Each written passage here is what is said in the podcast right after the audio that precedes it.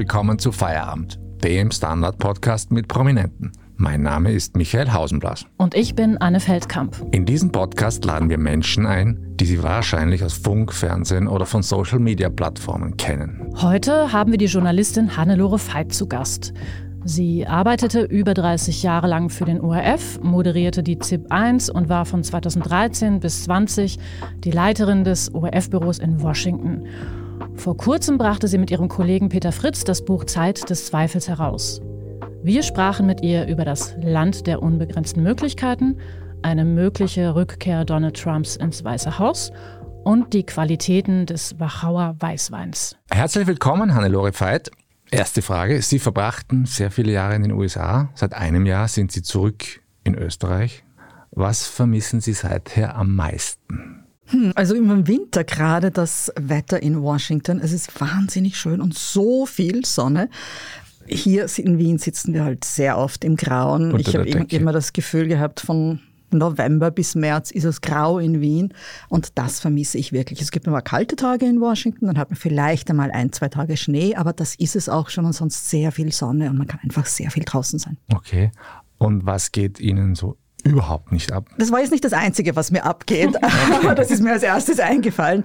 Was mir überhaupt nicht abgeht, hm, das fällt mir wirklich schwer, weil ich mag dieses Land und ich mag auch die Stadt Washington ja, vielleicht ein bisschen die Distanzen in der Stadt. Wien ist eine so kompakte Stadt, man kann hier leben. Es ist so urban mhm. und das Urbane fehlt mir gerade in der Stadt Washington ein bisschen. Es gibt sehr wenige amerikanische Städte, die wirklich urban sind. Man braucht dort ein mhm. Auto. Ohne Auto ist man aufgeschmissen einfach. Mhm. Sie haben ja, wenn ich jetzt richtig recherchiert habe, in Indiana studiert. Ist das richtig? Ja, 80er Jahre. Ja, das also, waren 80er Jahre, ja.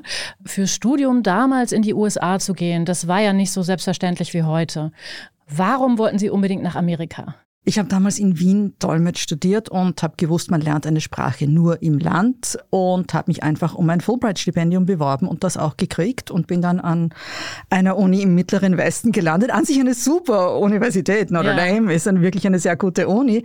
Es war eines von drei Angeboten, aber nachdem das waren halt, ja, es war Ende der 70er, Anfang der 80er Jahre, da hat es noch nicht so dazu gehört, in die Welt hinauszureisen. Das war für mich das erste Mal dort. Ich habe das Angebot angenommen, wo ich einfach keine Tuition gezahlt gezahlt habe, wo ich Housing Free gehabt habe, wo ich noch dazu einen Job als German Assistant, Teaching Assistant gehabt habe. Einfach das finanziell beste Angebot. Eine andere Uni, von der ich auch ein Angebot hatte, war die USC, University of Southern California in Los Angeles. Und im Nachhinein habe ich mir gedacht, dort hätte ich hingehen sollen.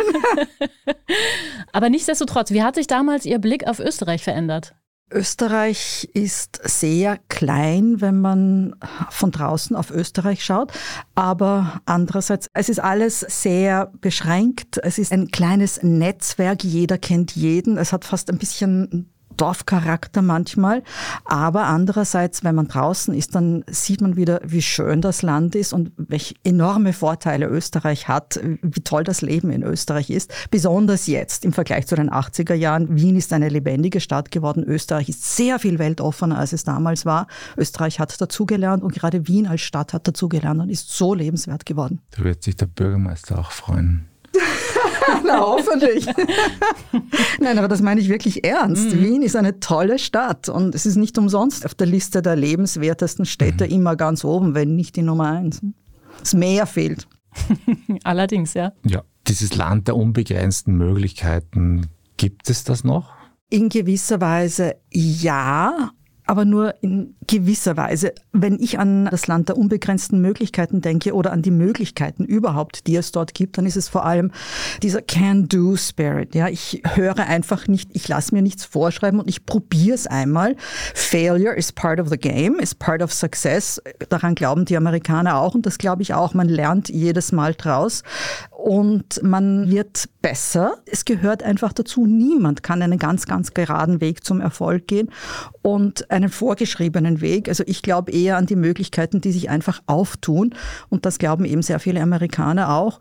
Und dann noch dazu, es gibt dieses österreichische von, ja, wenn ich, ich weiß nicht, 60, 65 bin, dann gehe ich in Pension und dann bin ich Pensionist oder sowas. Das gibt's nicht. Ich fange einfach was Neues an und das mhm. machen Amerikaner ihr ganzes Leben lang. Change Career, wechseln einfach ihren Job, ihren Beruf, lernen was Neues, fangen was Neues an und sind manchmal erfolgreich. Und ja, das mag ich wirklich, das bewundere ich an Amerikanern. Und dieser Spirit ist noch nicht müde geworden da drüben, den gibt es noch. Den gibt es noch, den okay. gibt's noch, ja. Aber apropos Veränderung jetzt oder was es anders gibt jetzt, viele haben nach dem Wahlsieg von Joe Biden, der vor ziemlich genau einem Jahr, glaube ich, vereidigt wurde, aufgeatmet. Doch der scheint jetzt nicht der Erlöser zu sein, den viele erwarteten. Viele sind sogar sehr enttäuscht von ihm. Wie sehen Sie denn das erste Jahr seiner Präsidentschaft? Naja, man muss schon sagen, viel hat er nicht hinlegen können oder viel kann er nach seinem ersten Jahr nicht hinlegen. Er versucht jetzt gerade sein großes Build Back Better, sein BBW-Programm durchzubringen, wo ihm die eigenen Demokraten oder ein, konkret ein eigener Demokrat einen Strich durch die Rechnung machen will. Schauen wir mal, ob er das überhaupt schafft. Er hat sich das sicher ganz anders vorgestellt. Der Abzug aus Afghanistan war eine Katastrophe für ihn auch persönlich. Er hat sich hingestellt und gesagt, na schaut, es läuft ja alles eh wunderbar, wenn die Leute Bilder gesehen haben vom Flughafen in Kabul, wo es wirklich alles andere als wunderbar gelaufen ist.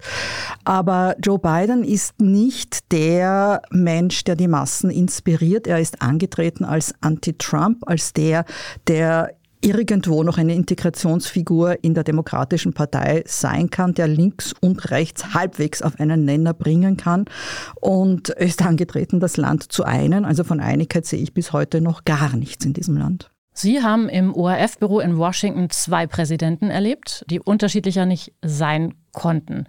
Wer hat Sie eigentlich mehr auf Trab gehalten? War das Obama oder Trump? Trump natürlich.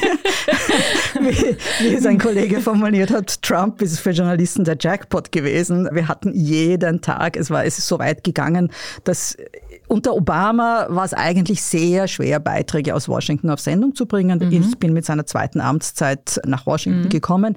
Er hat einfach nichts mehr auf die Reihe gebracht. Er war blockiert im Kongress von den Republikanern und es ist ganz wenig passiert. Die Themen waren von außen vorgegeben. Das war Syrien oder strengere Waffengesetze, aber das waren ganz wenige Themen. Und es war eigentlich, ja, man hat suchen müssen, wo kriege ich denn jetzt einen Beitrag unter. Bei Trump hat sich das Blatt total gewendet. Das ist so weit gegangen, dass ich manchmal mit, mit den Redaktionen in Wien telefoniert habe und gesagt habe, könnt uns bitte einen Trump-freien Tag geben. Es gibt was anderes mhm. auch noch auf dieser Welt. Mhm.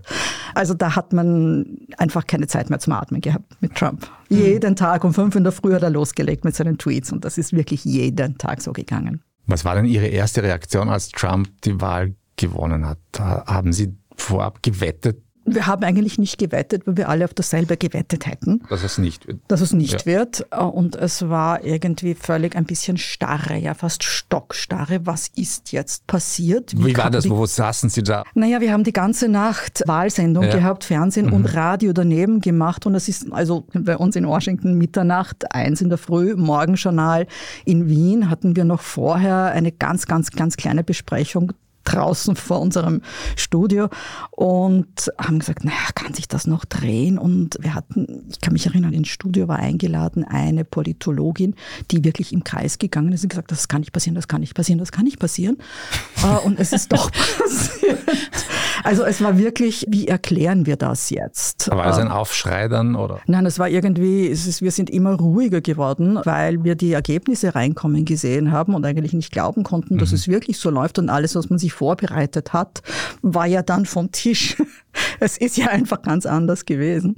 Aber ich kann mich sehr gut erinnern an ein Editorial der Washington Post am nächsten Tag, die dann geschrieben hat, hm, wir Journalisten, gemeint war die amerikanische Presse, natürlich wir alle, wir haben völlig versagt, wir haben nicht dorthin gehört und dorthin geschaut, wo wir hinschauen hätten sollen. Mhm. Wir haben mit den Leuten da draußen, die außerhalb unserer Blase, der Hauptstadtblase, der großen urbanen Welt leben, wir haben mit ihnen nicht gesprochen, wir wissen nicht, was los ist mit ihnen. Und ich würde sagen, wir haben es bis heute nicht gelernt. Wir tun immer noch dasselbe. Wir konzentrieren uns immer noch auf große Themen, die uns in unserer Journalisten-, Politiker-Welt wichtig sind und vergessen einfach, dass da Leute draußen leben, die ganz andere Dinge für wichtig halten. Was müsste man anders tun? Naja, ich glaube schon sehr viel, als Journalisten jetzt, äh, sehr viele, sehr viel mehr Reportagen aus dem Land machen. Die Geschichten sind nicht sexy. Ja? Das, die sexy Beiträge kommen von jemand, der Töne spuckt, große Töne spuckt. Das sind oft stille, leise Reportagen, die man halt auch der eigenen Redaktion nicht so gut verkaufen kann. Und ich rede jetzt nicht nur vom ORF, sondern von allen Zeitungen. Obwohl ja. gerade diese Hintergrundgeschichten jedem Medium gut tun. Mhm. Sie haben das gerade schon gesagt. Sie haben sich im Grunde in diesen Jahren als große Trump-Erklärerin gefühlt. Wie viel Zeit blieb dann letztendlich noch für andere Geschichten? Also war da überhaupt noch Zeit für Recherchereisen? Ja, wenig, mhm. viel weniger. Und dann ist dann im letzten Jahr noch dazu gekommen Corona. Also mhm. da war es mit Reisen sowieso sehr, sehr eingeschränkt, obwohl Reisen in Amerika, innerhalb Amerikas immer noch möglich war, weil einfach, es geht nicht anders. Und manche Bundesstaaten haben eine ganz andere Einstellung zu Corona und zu Covid gehabt, schon am Anfang, von Anfang an. Aber es hat zu wenige Möglichkeiten gegeben, hinauszukommen. Wir hatten einfach nicht die Zeit, weil wir täglich beschäftigt waren mit unserem täglichen Trump. Und mit den Reaktionen auf Trump, die genauso heftig ausgefallen sind wie seine Aussagen. Wenn Sie zurück überlegen, welche Recherche war Ihnen denn die wichtigste, so persönlich die wichtigste in diesen Jahren dort? Das war ein Weltjournal, das ich gemacht habe vor der Wahl 2016, also die Wahl, bei der Trump gewonnen hat. Das war ein Roadtrip durch Ohio, weil Ohio so irgendwie ein Mikrokosmos von den USA als Ganzes ist, vom Kohleland im Süden über das ländliche Ohio bis in die Städte, die sehr demokratisch sind, Cleveland und so weiter. Und wenn man sich diese Reportage im Nachhinein anschaut, dann hört man schon bei sehr vielen Menschen dort, raus, hm, ja, die Möglichkeit, dass Trump diese Wahl gewinnt, die ist schon da. Aber wir haben es halt mit anderen Vorzeichen betrachtet damals, mhm. weil sowas für die ganze Welt war klar, Hillary Clinton macht das Rennen. Mhm. Das heißt, man muss sich als Journalist, Journalistin auch so ein bisschen an die eigene Nase packen und Dinge halt sozusagen sich auch auf andere Sichtweisen einlassen. Ne? Also nicht nur sich ja, auf diese Blase, ja, die sich um einen herum befindet, Richtig. irgendwie verlassen. Ja, ne? ja, ja. Und vor allem auch manchmal auf Leute hören, auf Menschen hören, die nicht unbedingt zur Kernwählerschaft Trumps, zu den 30 Prozent wirklich seine Kernwählerschaft sind, die weiß, ungebildet, meistens männlich, also kein College-Abschluss und, und, und, und, und. Man darf sich nicht nur auf die konzentrieren, sondern auch auf andere, die damals schon gesagt haben, ja, und ich fühle mich ausgeschlossen und Washington ist so weit weg und die machen ja nichts für uns und, und, und. Also ein bisschen, es, die Stimmung war schon da und diese Stimmung ausloten und ja, ich will nicht sagen, man könnte es, man hätte es voraussagen können, aber ein bisschen mehr hineinhören hätte uns allen gut getan. Welcher Bundesstaat ist Ihnen eigentlich bis zuletzt fremd geblieben? Naja, es gibt ein paar, die ich nicht gesehen habe, weil ich mhm. eigentlich vorhatte, im letzten Jahr suche ich mir dann die Reportagen aus in diesen Bundesstaaten, wo ich noch nicht war. Und das ist halt nicht mehr dazu gekommen, aufgrund von Covid. Welcher ist mir fremd? Hm. Wahrscheinlich Bundesstaaten wie West Virginia oder Südstaaten, die ländlichen Teile. Mhm da fühle ich mich einfach nicht zu Hause. Mississippi fällt mir jetzt gerade ein. Mississippi, ein, ich habe eine Reportage gemacht aus einem sehr, sehr armen Teil von Mississippi. Das Delta-Gebiet heißt Delta, hat nichts mit dem Fluss Delta zu tun. Das ist vorwiegend schwarz, extrem arm und wirklich depressiv. Also ich bin da zurückgekommen mit einem Beitrag, der viel negativer war, als ich mir gedacht habe, weil die Menschen, das war auch vor der Wahl 2016 und ich habe sie alle irgendwie gefragt, naja, was erwarten sie sich denn, wer tut denn mehr für sie? Und haben gesagt, niemand tut was für uns, es ist völlig egal, ich brauche gar nicht zur Wahl gehen oder es ist egal, wen ich wähle. Also diese Einstellung, dieses Resignieren, diese Resignation, mhm. die in sehr vielen armen Teilen immer noch da ist. Wie viele Inlandsflüge haben Sie in den USA eigentlich so absolviert in diesen Jahren? Oh haben Sie da eine Ahnung oder ein Gefühl? Naja, man reist ja fast nur mit dem Flugzeug. Es ist ein so ja, riesiges ja. Land, das ja. ist fast wie ins Auto einsteigen. Ja. Also ich habe zum Beispiel überhaupt gar kein Gefühl. Also wie oft sind Sie so unterwegs gewesen? Naja, mit einer Reise, wenn man mal im Westen war, hat man versucht, gleich mehrere mhm. Sachen zu machen. Ja, Ich würde sagen, im Jahr waren es sicher 15, 20 Reisen, würde mhm. ich schon meinen. Mhm. Wobei manches eben nahe ist, manches weiter. Mhm. Jetzt erster Blick in die Kristallkugel. Man liest ja immer öfters davon, dass Trump an einer Rückkehr im mhm. Weiße Haus bastelt. Für wie realistisch halten Sie das? Ich glaube er persönlich nein, aber ich glaube, es wird auch viel davon abhängen, wie die Kongresswahlen mhm. jetzt ausgehen. Es wird sicher einen Druck gegen die Demokraten geben, ganz sicher. Es gibt fast immer bei jeder Kongresswahl, bei jeden Midterms, mhm. ist das eine Wahl gegen den amtierenden Präsidenten. Ich würde meinen, Trump selbst nein, obwohl er sich natürlich immer wieder zu Wort meldet aus Florida.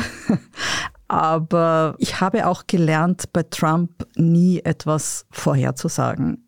Es kommt meistens anders, als man denkt. Also wird das doch. Nein, ich will das jetzt nicht darauf beschwören. Wie haben sich eigentlich die Pressekonferenzen eines Obama von denen eines Trump unterschieden?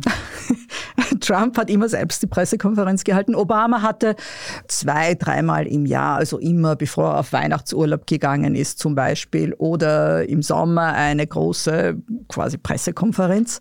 Aber dafür gab es unter Obama das tägliche Pressebriefing seines Sprechers. Das hat Trump sehr schnell eingestellt.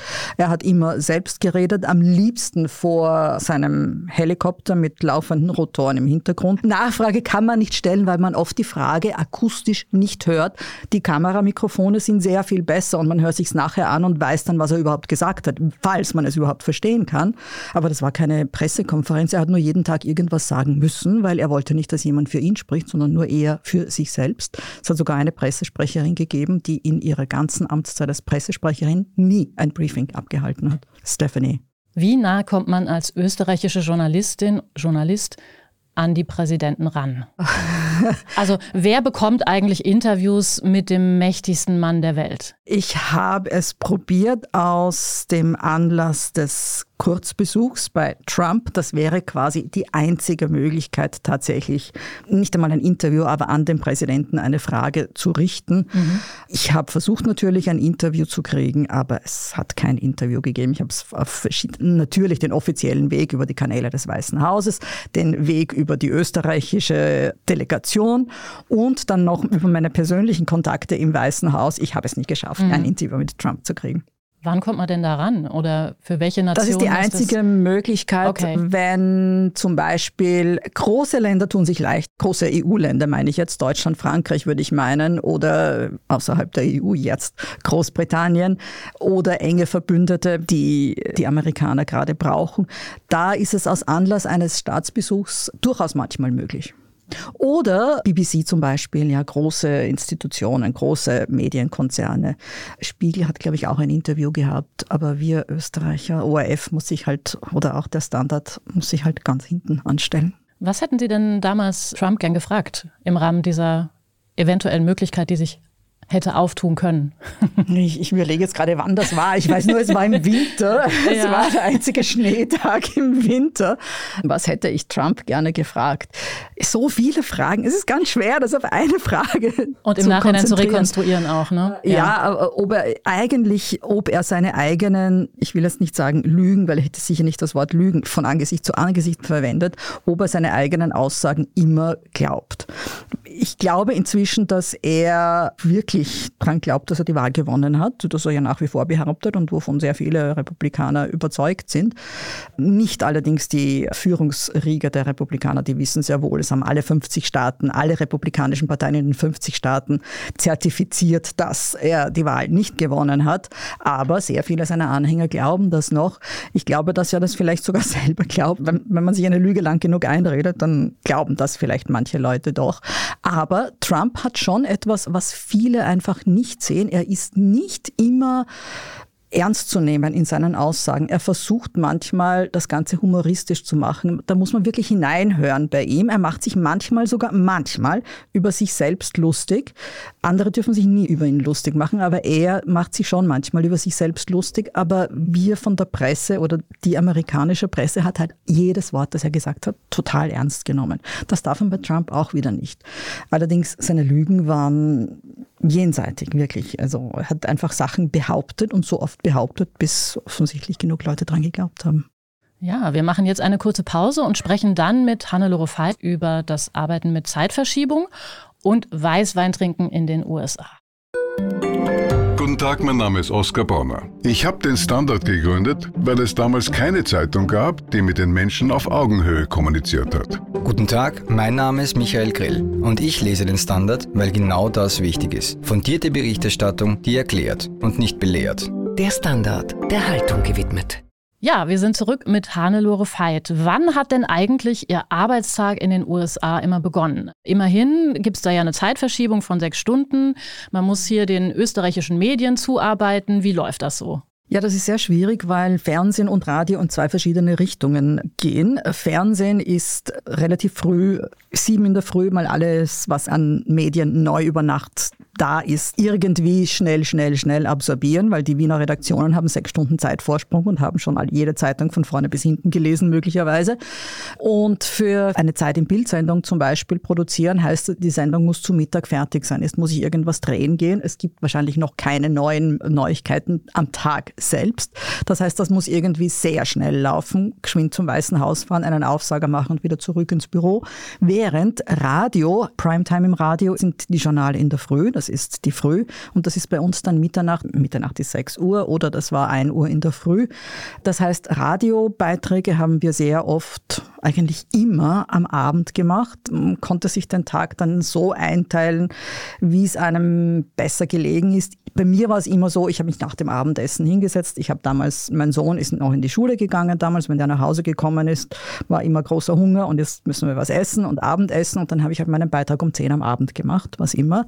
Ein anderer Kollege von mir ist lieber bis um 8 im Büro gesessen und hat das fertig gemacht. Es war sinnlos, einen Radiobeitrag um 3 am Nachmittag fertig zu machen, weil der Tag ja in Washington noch lange ist und sich das sicher mhm. die Schraube noch weiter dreht und dann mache ich an einem Abend noch einmal. Also das war nicht wirklich sinnvoll. Ich habe mir dann gemacht, ich mache es lieber kurzfristig, knapp vor der Sendung. Und wenn es live war, dann war es sowieso live. Ja, das war halt dann mitten in der Nacht.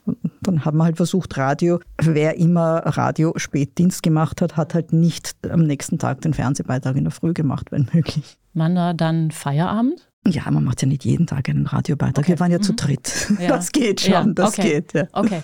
Hatte das ORF-Büro in Washington eigentlich sowas wie ein Stammbeisel? Eigentlich, hm.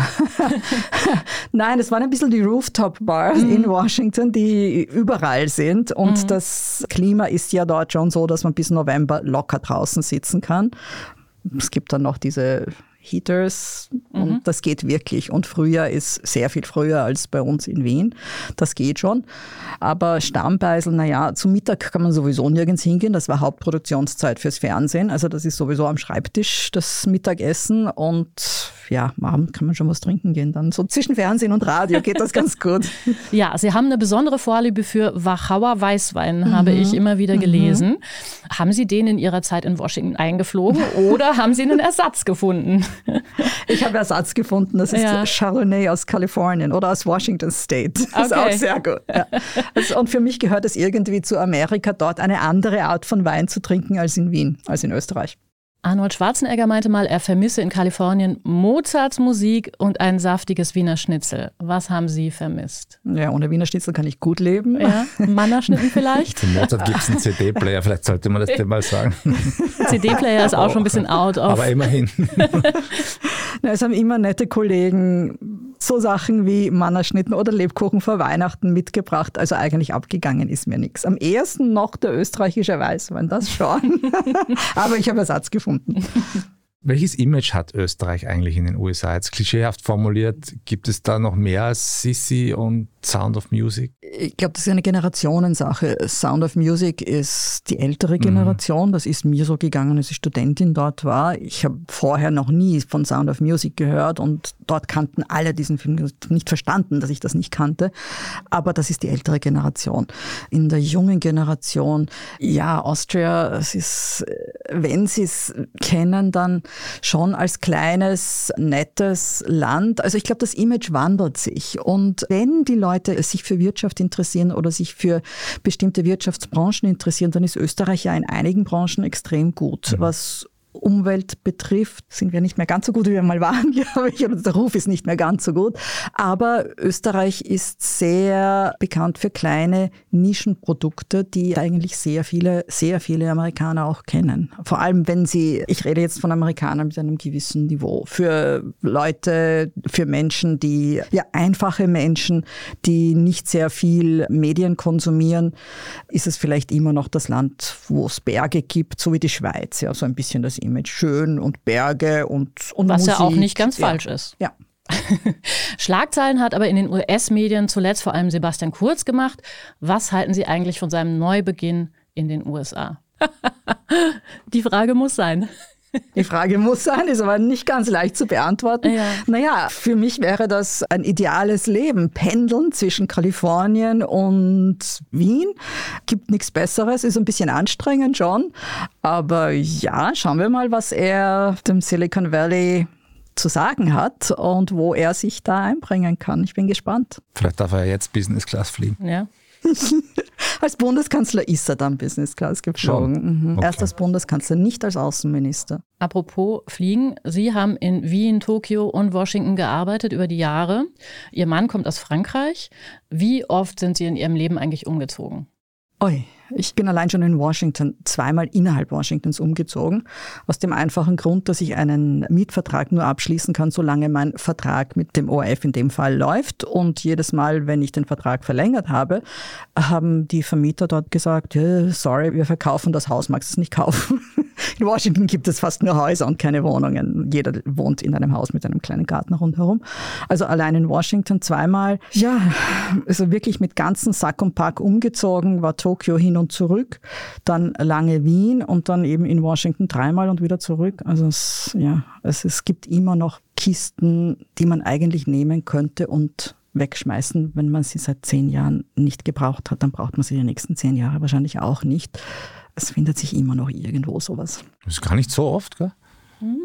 Ich hatte jetzt noch fast ein bisschen mehr erwartet. Das habe ich in Wien Ja, schon nach. Frankreich bin ich nie wirklich gezogen. Nein, da Ja. habe ich nie wirklich gelebt. Ja. Ich war Ja. dazwischen sehr lange in Wien. Ich war 19 Jahre in Wien dazwischen. Ja. Ah ja, da bin ich auch umgezogen, das habe ich vergessen. Die kleinen stimmt. Umzüge gelten auch, genau. Wir alle wissen, was Sie am 11. September 2001 gemacht haben. Sie haben mit Eugen Freund live moderiert. War das der spannendste Moment? Spannend ist vielleicht ein bisschen ein falsches Wort, aber Ihrer Karriere?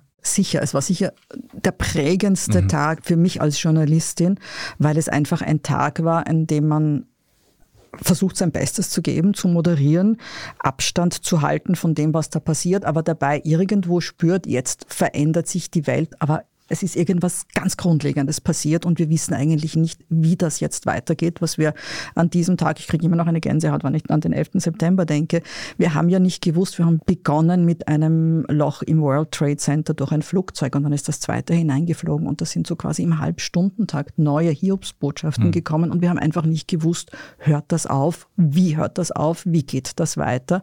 Und das war schon wirklich, es war sicher der prägendste Moment als Journalistin. Ich glaube für alle, die wir damals gearbeitet haben. Denken Sie noch oft dran? Naja, jetzt, voriges Jahr war das, voriges Jahr wieder mit 20 Jahren 9-11. Sonst eigentlich nein, man wird überrannt von so vielen Ereignissen und wir leben ja in einer Informationsflut, wie es sie noch nie gegeben hat. Und ein Ereignis jagt das andere, aber es kommt doch dann sehr viel wieder auf 9-11 zurück oder hat dort Wurzeln, was immer. Sie haben ja auch einige Jahre die Zeit im Bild moderiert. Ich kann mich gut erinnern. Wie hat sich denn der Job des Nachrichtenmoderators, der Moderatorin verändert? Als Sie begannen, gab es ja zum Beispiel, glaube ich, noch kein Social Media. Ja, ja, ja. Also Social Media war noch nicht in dem Maß vorhanden. Ich habe aufgehört, die Zeit im Bild zu moderieren 2013. Also das war nicht wirklich ein Thema. Aber es hat sich verändert im Sinn von, es hat damals eigentlich zwei Nachrichtensendungen, zwei wichtige Nachrichtensendungen gegeben, ZIP 1, ZIP 2. Wir sind immer mehr, wir im ORF wie die ganze Welt, immer mehr übergegangen zu Breaking News und wir machen jetzt auch andere Sendungen, wir machen Sondersendungen. Es war sehr viel strukturierter am Anfang und ist jetzt ein bisschen aufgebrochen, ist auch ein bisschen mehr zu einer Erklärsendung geworden. Nicht unbedingt, ich spreche jetzt von der ZIP 1, aber da versucht man doch manchmal auch ein bisschen den Hintergrund zu erklären, obwohl das in 20 Minuten Weltnachrichten sehr schwierig ist, wirklich sehr schwierig.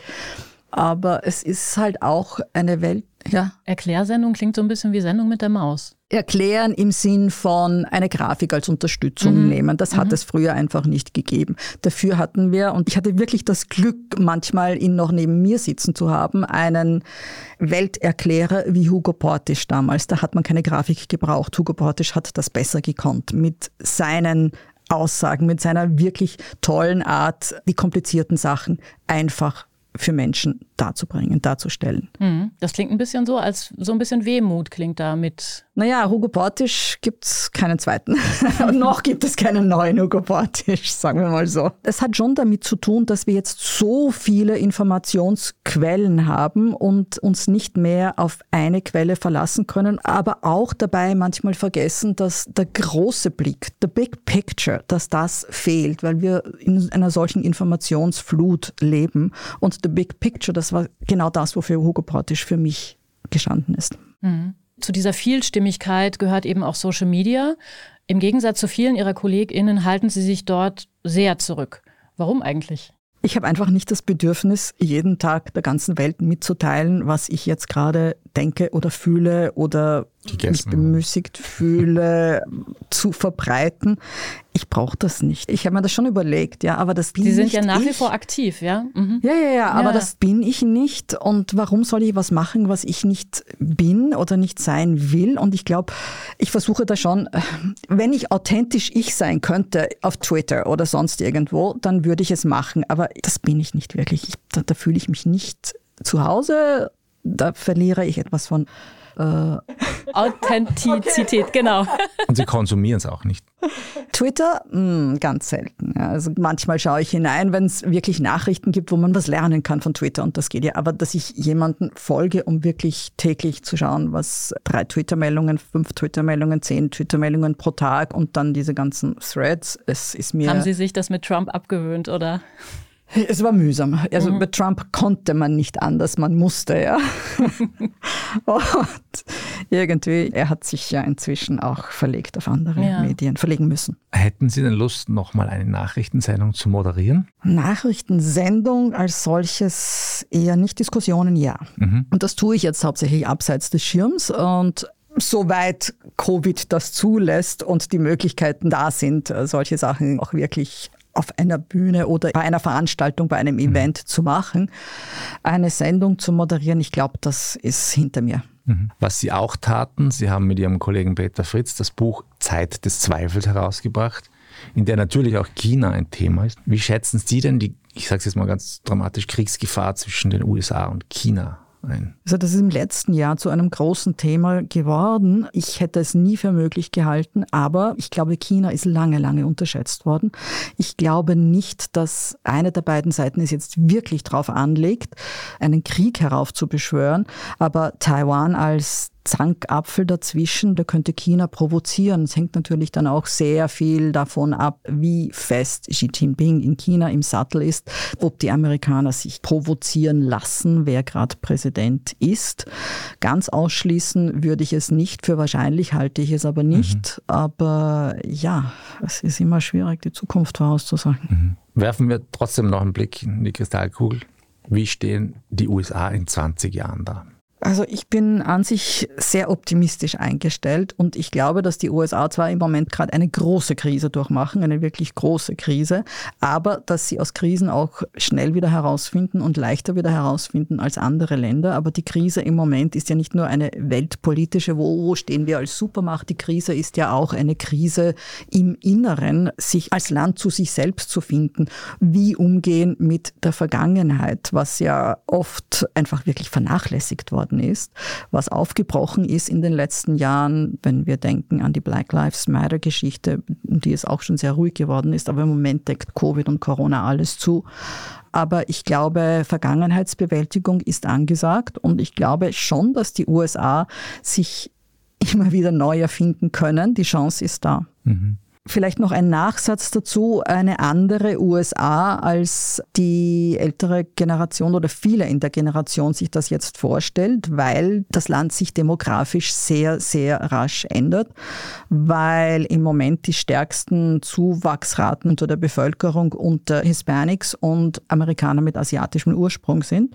Also es ist ein anderes Amerika-Bild, das da in 20 Jahren sein wird. Wie oft werden Sie denn künftig noch drüben sein? Sie haben sich ja mal als halbe Amerikanerin naja, bezeichnet. ich wäre noch sehr gerne viel öfter, aber ich bin jetzt wahrscheinlich im März und ganz sicher wieder im April drüben. Ende April, es kommt immer darauf an. Reisen war auch schwierig im letzten Jahr, es geht schon, aber es wird alles hoffentlich irgendwann doch wieder besser. Also ich würde ja ganz gerne ein paar Monate im Jahr drüben leben, habe das aber noch nicht wirklich geschafft, mir auch drüben so eine Basis aufzubauen, aber irgendwo schwebt mir das schon vor. Ne? Noch. Also April, weil die Rooftop-Bars dann nicht mehr so kalt sind. ja, auch. es hat einen anderen Grund. Ich bin auch Präsidentin des Alumni-Verbandes mhm. der Universität Wien und wir strecken jetzt unsere Fühler auch ins Ausland aus und versuchen dort die Alumni zusammenzubringen, weil man dort einfach mehr Zusammengehörigkeitsgefühl finden kann für etwas, das uns in Österreich verbunden hat, eine gemeinsame Universität zum Beispiel. In Wien gibt es Zehntausende von Absolventen. Da muss ich mich wirklich fokussieren auf eine bestimmte Gruppe. Aber im Ausland ist schon allein die Tatsache, wir haben an derselben Uni studiert, etwas, das verbindend ist, das eine Verbindung zur alten Heimat herstellt. Und ich glaube, der Uni Wien tut das auch gut, wenn wir da Chapters im Ausland gründen. Und wir tun das eben jetzt im April ist das in New York und in Los Angeles der Fall. Voriges Jahr war es Washington und San Francisco. Und ein paar andere kommen auch noch dazu. San Francisco, Sie gelten als Kalifornien-Fan. Ja. Wenn Sie jetzt nur mehr an einen Ort der USA reisen dürften, sozusagen wie die Henkersmahlzeit, die Henkersreise. Welcher wäre das? Hm.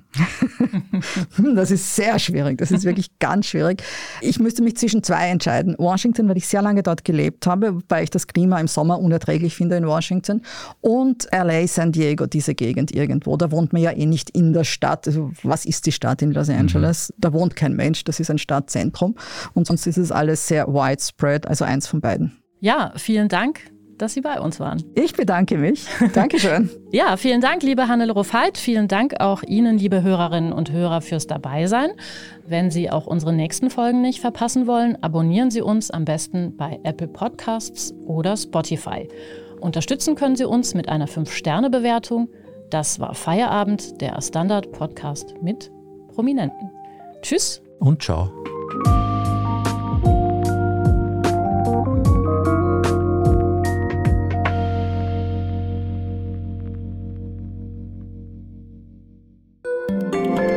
Job mit mehr Verantwortung wäre super. Ich will eine bessere Work-Life-Balance.